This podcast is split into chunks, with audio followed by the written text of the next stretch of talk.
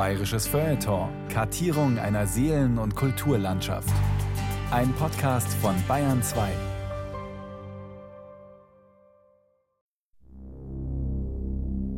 Es ist gemein anzunehmen, dass ich, der dem deutschen Volke das Geschenk von Schillers Nachlass gemacht hat, eine solche Schweinerei gemacht haben soll.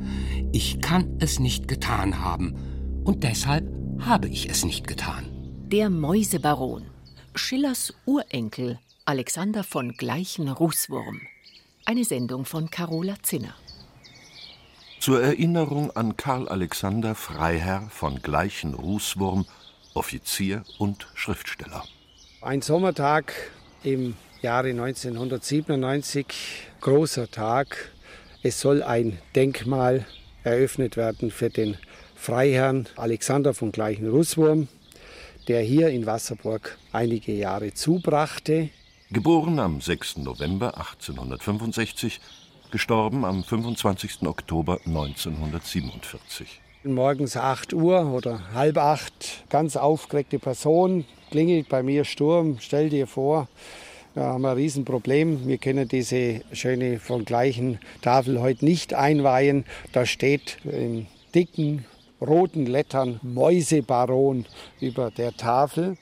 Fridolin Altweg, Heimatpfleger in Wasserburg am Bodensee, hat den Schaden zusammen mit seinem Team im letzten Moment reparieren können. Mit einem Eimer Farbe wurden diese Buchstaben überstrichen und als dann um 10 Uhr die Honorationen gekommen sind, war ja, der Unbill vergessen und man konnte mit Blasmusik und mit schönen Reden diesen von gleichen Russwurm gedenken und seine Tafel hier eröffnen.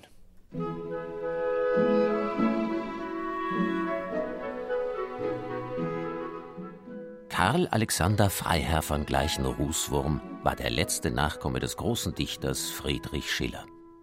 Er verbrachte die Kindheit auf Schloss Greifenstein in Unterfranken bei seinen Großeltern dem bayerischen Kammerherrn Heinrich Adalbert von gleichen Rußwurm und dessen Frau Emilie, Schillers jüngster Tochter.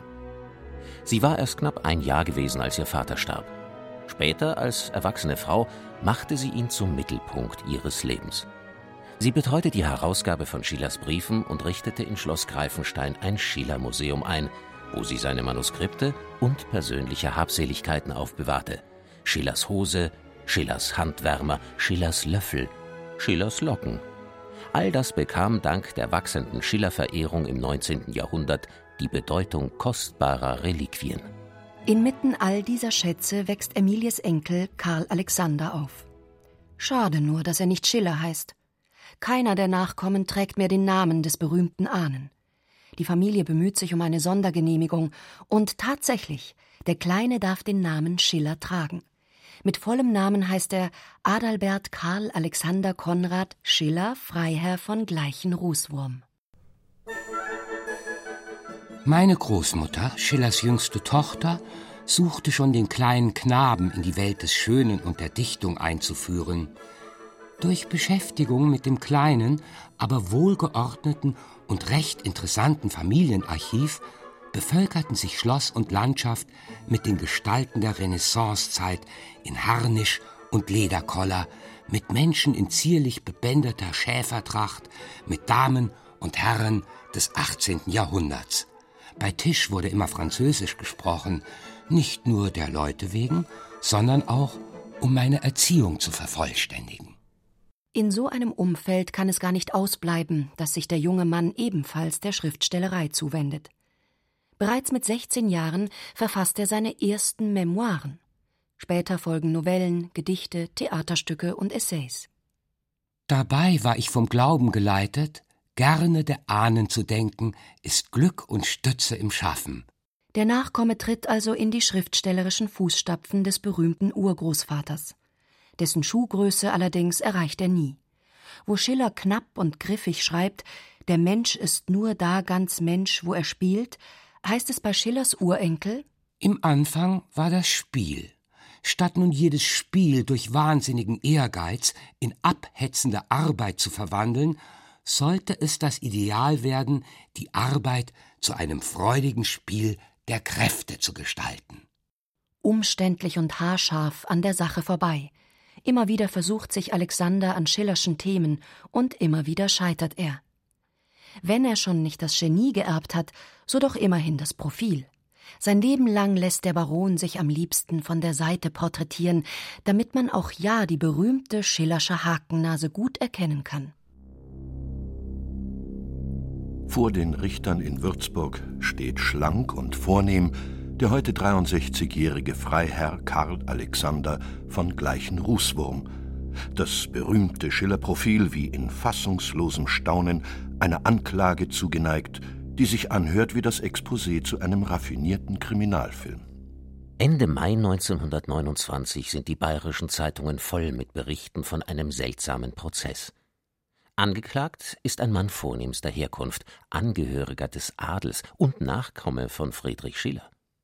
Die Zuschauer im Gericht amüsieren sich, die Leser staunen über das, was man ihm vorwirft.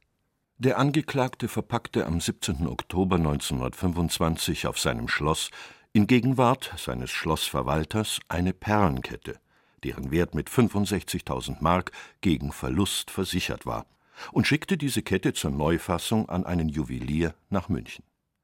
Am 19. Oktober kam das Paketchen mit unversehrten Siegeln an seinem Bestimmungsort an und enthielt, als man es öffnete, eine tote Maus.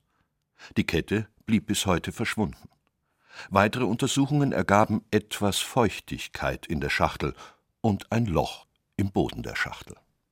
Was für ein Skandal! Der Urenkel Schillers soll statt einer Perlenkette eine lebende Maus verschickt haben, in der Hoffnung, dass diese sich unterwegs durch die Verpackung nagt. Das hochversicherte Paket wäre dann beschädigt und leer beim Empfänger angekommen. Die Versicherung hätte dem Absender den Wert der Kette ersetzen müssen. Die Unglücksschachtel und ihre Hüllen liegen auf dem Gerichtstisch. Die Verteidiger, die Sachverständigen scharen sich um sie, mitten unter ihnen die hohe Gestalt des Angeklagten, mit den auf den Rücken gelegten Händen nervös an den Handschuhen zerrend, und schließlich immer wieder die gequälte Erläuterung Ich kann, ich kann mich nicht erinnern. Die Presse in ganz Deutschland beobachtet den Verlauf des Verfahrens konservative Blätter in mitfühlender Zurückhaltung, die Linken in spöttischem Tonfall. Die Affäre bringt gleich in Rußwurm den Spitznamen ein, der ihm bis über den Tod hinaus anhaftet. Mäusebaron.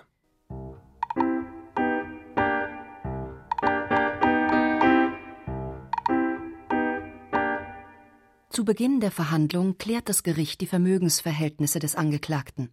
Hat es der Freiherr wirklich nötig gehabt, eine derartige Posse zu veranstalten, um sich zu bereichern? Immerhin gehören zu seinem Besitz nicht nur diverse Wertpapiere und das Familiengut in Bonnland mitsamt dem Schloss Greifenstein, sondern auch noch ein Hotel in Wasserburg am Bodensee, das er zusammen mit seiner Frau kurz nach dem Ersten Weltkrieg erworben hat. Der Verwalter des Hotels kennt sich offenbar gut aus in den Geschäften seines Arbeitgebers und beziffert dessen Vermögen für das Jahr 1925 mit rund 650.000 Mark. Der Baron selbst kann nur sagen, dass ihn Geld sowieso noch nie interessiert hat. Hätte er wohl sonst zugestimmt, dass sein Vater die wertvollen Schiller-Manuskripte dem neuen Goethe-Schiller-Archiv in Weimar schenkte? Weder Dank noch Lohn hat die Familie jemals dafür verlangt und auch nicht erhalten. Andererseits ist unbestreitbar, dass der Baron im Jahr 1925 ziemlich knapp bei Kasse war. Er hatte sich nämlich im Frühjahr entschlossen, sein Gut Bonnland selbst zu bewirtschaften, schuldete aber dem Pächter noch die Ablöse, eine Summe von 111.000 Mark. Sollte die Perlenkette dem Baron vielleicht aus dieser Klemme helfen? Der Betrug hätte ihm auf zweifache Weise Geld eingebracht, zum einen durch die Entschädigung der Versicherung zum anderen hätte er den Schmuck heimlich verkaufen können. Seltsam ist nur, keiner außer der Baron selbst hat das geheimnisvolle Schmuckstück überhaupt jemals zu Gesicht bekommen. Kein Dokument belegt dessen Existenz. Der Verwalter, den gleichen Rußwurm extra dazugeholt hatte, kann sich vor Gericht nur an eine zweireihige Perlenkette erinnern. Gleichen Rußwurm aber hat eine dreireihige versichert und beim Juwelier angekündigt. Gab es diese Kette womöglich gar nicht? Aber ist es wirklich vorstellbar, dass ein 60-jähriger Mann noch dazu ein so ungeschickter wie der Baron, in der Lage ist, eine quirlige Maus zu fangen, in ein Paket zu stecken und dieses Paket, in dem sich ja vermutlich hörbar etwas bewegt, auszutauschen gegen ein identisch aussehendes Päckchen mit der Perlenkette? Der Anwalt des Freiherrn meint, nein, das ist unmöglich. Zunächst bedauert Dr. Löwenstein, dass die Münchner Polizei so unachtsam war, das Corpus Delicti, sprich die tote Maus, wegzuwerfen und damit ein wichtiges Beweisstück zu vernichten. Und fragt dann, könnte nicht ein anderer als der Baron das Paket ausgetauscht haben? Die Schachtel lag eine Nacht vor ihrer Absendung auf dem kleinen Postamt in Bonnland. Ihre Ankunft mit dem wertvollen Inhalt war dem Juwelier acht Tage vorher auf einer offenen Postkarte mitgeteilt worden, die unterwegs mancher lesen konnte. Das klingt überzeugend. Dummerweise hat der Baron im Vorfeld der Verhandlung eingeräumt, dass womöglich ihm selbst eine Verwechslung unterlaufen sein könnte. Am Morgen jenes Tages nämlich, an dem er die Kette verpacken wollte, habe er im Turmzimmer zwischen seinen Arbeitsunterlagen eine tote Maus gefunden. Den Kadaver habe er in eine Schachtel gelegt, Nachdem das Kettenpäckchen schon längst unterwegs war nach München, habe er die Schachtel mit der Maus in den Schlossgraben entleeren wollen. Dabei habe er kurz etwas glänzen sehen. Ja, vielleicht war das tatsächlich die Kette. Der Baron weiß es nicht mehr, weil er direkt danach in Ohnmacht fiel. Vor Gericht nimmt er diese Geschichte allerdings wieder zurück. Er habe sie nach einem Nervenzusammenbruch erzählt, sagt er, und unter Hypnose. Der Psychiater, der ihm zur Seite steht, hält jedoch an der Version fest und baut sie gründlich aus. Der Baron habe sich in seinem Unterbewusstsein gesträubt, die Kette, die ein Erbstück seiner früh verstorbenen Mutter war, seiner Frau zukommen zu lassen. Deshalb habe er den Schmuck verschwinden lassen, ohne das bewusst wahrzunehmen. Um seine Theorie zu beweisen, lässt der Psychiater dem Gericht zwei lange Novellen aus der Feder gleichen Rußwurms vorlesen. Dann geht er ins Detail. Genüsslich berichtet der linksgerichtete fränkische Volksfreund Dr. Speer konnte von der Frau des Angeklagten erfahren, dass dieser nie während ihrer dreißigjährigen Ehe den normalen Geschlechtsverkehr mit ihr ausgeführt habe. Die Hemmungen der Frau im Allgemeinen gegenüber seien bei seiner Ehefrau noch dadurch gesteigert worden, dass sie seine leibliche Cousine ist. Die Inzesthemmung sei so stark gewesen, dass er die Kette im Zustand der Bewusstseinstrübung beiseite geschafft habe. Offenbar setzt der Psychologe auf Paragraph 51 des Strafgesetzbuches. Freispruch wegen Unzurechnungsfähigkeit. Daraus jedoch wird nichts, denn zwei seiner Kollegen zweifeln das Gutachten an und befinden den Angeklagten zwar für etwas sonderbar, aber durchaus für schuldfähig. Am 3. Juni 1929 verurteilt das Gericht Baron Alexander von Gleichen-Rußwurm wegen versuchten Betrugs zu einer Geldstrafe von 10.000 Mark, ersatzweise zu einem Monat Gefängnis. Was mich wundert, immer wieder, das ist, dass ungebrochen nach dieser Geschichte die schriftliche Tätigkeit angehalten hat, wo bei ihm damals ja bereits so ein gewisses geistiges Manko ja, zur Last gelegt worden ist. Als das Hotel Krone in Wasserburg abgerissen wurde, das dem Baron und seiner Frau bis zu ihrem Tode gehört hatte, hat der Heimatpfleger Fridolin Altweg einiges aus dem Besitz der beiden für das Archiv gerettet, darunter Möbel, selbstgemaltes aus der Hand der Baronin und einen alten Koffer voller Fotos. Also das ist er. Herr Baron, hier in Militäruniform, in München lebt man sagen, ein wenig Stenz. also der junge Mann aus gutem Hause, der auf der besten Schule ausgebildet worden ist. Natürlich auch mit dem Ziel, später Offizier in der kaiserlichen Armee zu werden. Stets bewusst, dass er ein großes Erbe angetreten hat. Und der Gedanke hat ihn wohl auch nicht mehr loslassen, dass er wie sein Urgroßvater eben sich auch schriftstellerisch betätigt. Also solche Schätze, die dürfen überhaupt nicht unterkommen. Altweg zieht eine Klappkarte aus grauem Karton aus dem Koffer. Die Ankündigung eines geselligen Abends. München, Promenadestraße 1. Da hat er dann Leute eingeladen und hat dieses Programm drucken lassen für den 10. November 1911. Oben prangt das Foto eines großbürgerlichen Salons um die Jahrhundertwende. Tisch neben Tischchen, dünnbeinige Stühle, Truhen und Regale, vollgestellt mit Kerzenständern, Porzellanfiguren, Glasschalen und Pokalen. Es ist die Münchner Wohnung, in der der Freiherr und seine Gemahlin Sonja regelmäßig den Winter verbrachten. Zum Nachlass gehört auch ein Schrank voll Bücher. Die gesammelten Werke des schriftstellernden Barons neben Goethe, Hauf und Bildungsliteratur wie der Geschichte der Kreuzzüge. Auch der berühmte Urgroßvater fehlt natürlich nicht. Schiller und Lotte aus den Jahren 1788 bis 1789. Goldschnitt, natürlich, da mag man gar nicht ohne Handschuhe hinlangen. Was steht da drin? Dem geliebten Sohn als ein ihn heiliges Andenken von seiner treuen Mutter Emilie von Gleichen-Russwurm, geborene von Schiller. Und das geht dann runter wirklich wie Öl mit Originalunterschrift. Alles, was die Händler beim Abriss des Hotels zurückließen, ist hier im Archiv gelandet, und es ist immer noch reichlich. Doch nichts von alledem erzählt auch nur ein Sterbenswörtchen vom Skandal um die verschwundene Perlenkette und so wäre die Geschichte wohl längst vergessen, hätte die Nachwelt nicht auf ganz anderem Wege davon erfahren. Die Sache war fast nicht zu glauben. Den Mäusebaron literarisch unsterblich gemacht hat Thomas Mann in seinem 1947 erschienenen Roman Dr. Faustus. Die beiden Schriftsteller kannten sich aus der gemeinsamen Münchner Zeit. Sie saßen im Zensurbeirat, der Theaterstücke auf ihre Öffentlichkeitstauglichkeit prüfte und trafen sich gelegentlich bei gesellschaftlichen Ereignissen. Und sie traten sogar einmal im selben Film auf. Ein dokumentarischer Stummfilm mit dem Titel Schriftsteller, gedreht 1920, zeigt bayerische Autoren in ihrem privaten Umfeld. Ludwig Thoma mit Zigarre vor seinem Haus auf der Tuften, Heinrich Mann vor einem Kachelofen, Thomas Mann am Fenster seines Arbeitszimmers und im Garten das Töchterchen Elisabeth auf dem Arm.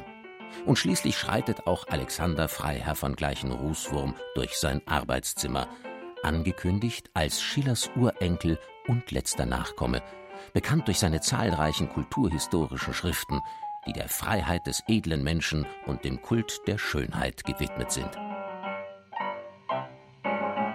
Bei Schlag in Haufens hatte Rüdiger auch Adrian eingeführt, der dort denn also ein einsilbiger Fremdling mit geadelten Malergrößen, der Wagner-Heroine Tanja Orlanda, auch noch mit Felix Mottl, bayerischen Hofdamen. Adrian Leverkühn, der Held des Romans Dr. Faustus, erlebt vieles, was sein Autor Thomas Mann einst selbst erlebt Den hat. Urenkel Schillers, Herrn von gleichen Rußwurm, der kulturgeschichtliche Bücher schrieb, oberflächlich und folgenlos zusammentraf.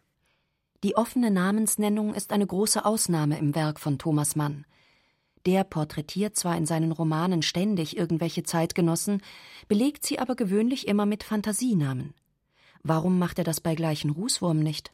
Fachleute mutmaßen, der Baron habe sich möglicherweise einst ein wenig herablassend gezeigt dem jüngeren Kollegen gegenüber, vielleicht auch seine überlegene Herkunft etwas zu deutlich hervorgekehrt.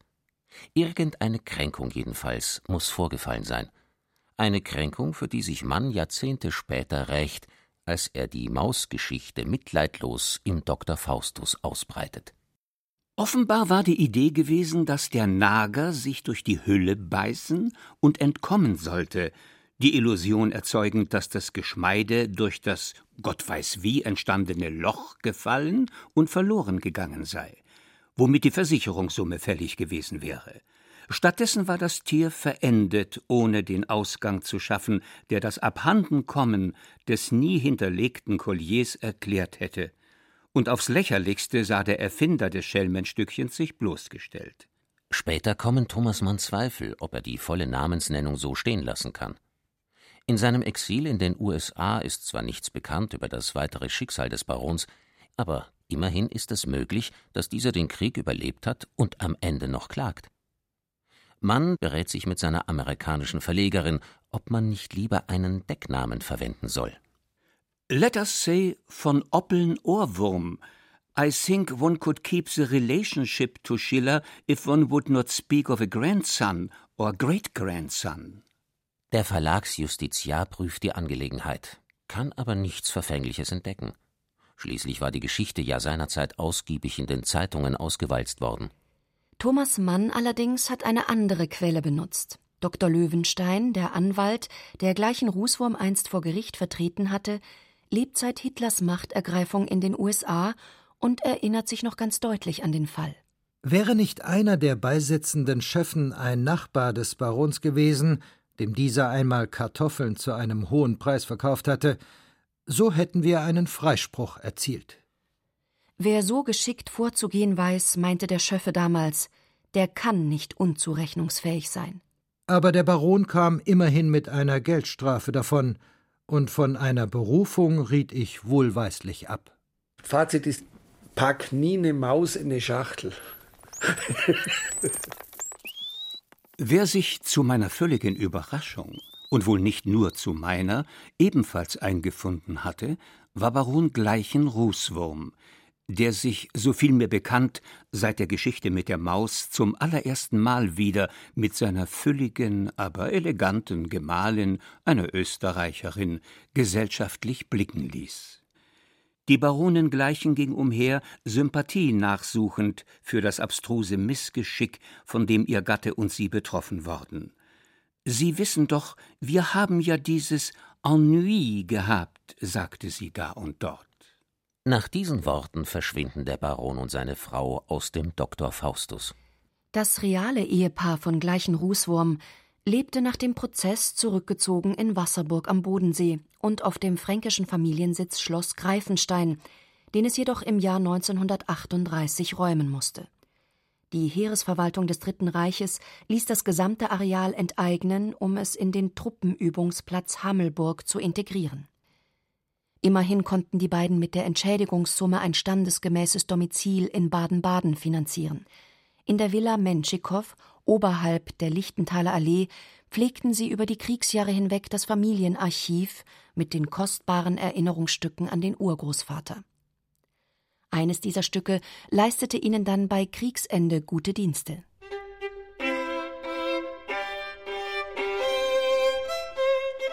Als die französischen Truppen im April 1945 in Baden-Baden einmarschierten, beschlagnahmten sie sofort alle besseren Hotels und Villen, um dort die Mitglieder der zukünftigen Militärregierung unterzubringen.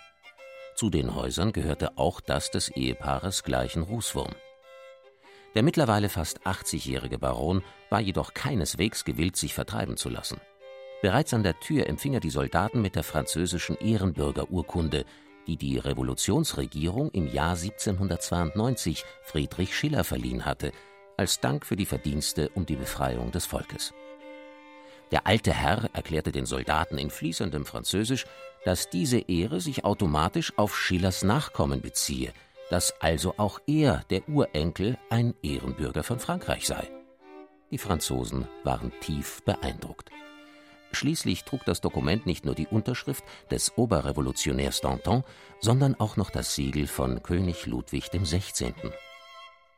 Als gleichen Rußwurm die Urkunde zurückbekam, war ein Schutzbrief der Militärregierung beigefügt.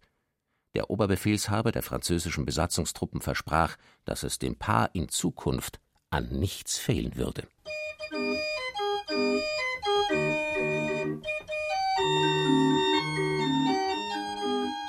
Zwei Jahre später starb der Mäusebaron Alexander von Gleichen Rußwurm im selben Jahr 1947, als Thomas Manns Roman Dr. Faustus erschien. Von seinem Auftritt dort hat der Baron vermutlich nichts mehr erfahren. An der Beerdigungsfeier des letzten Nachkommen von Friedrich von Schiller nahmen mehrere französische Würdenträger teil. Wie es heißt, war der Sarg bedeckt mit der Trikolore.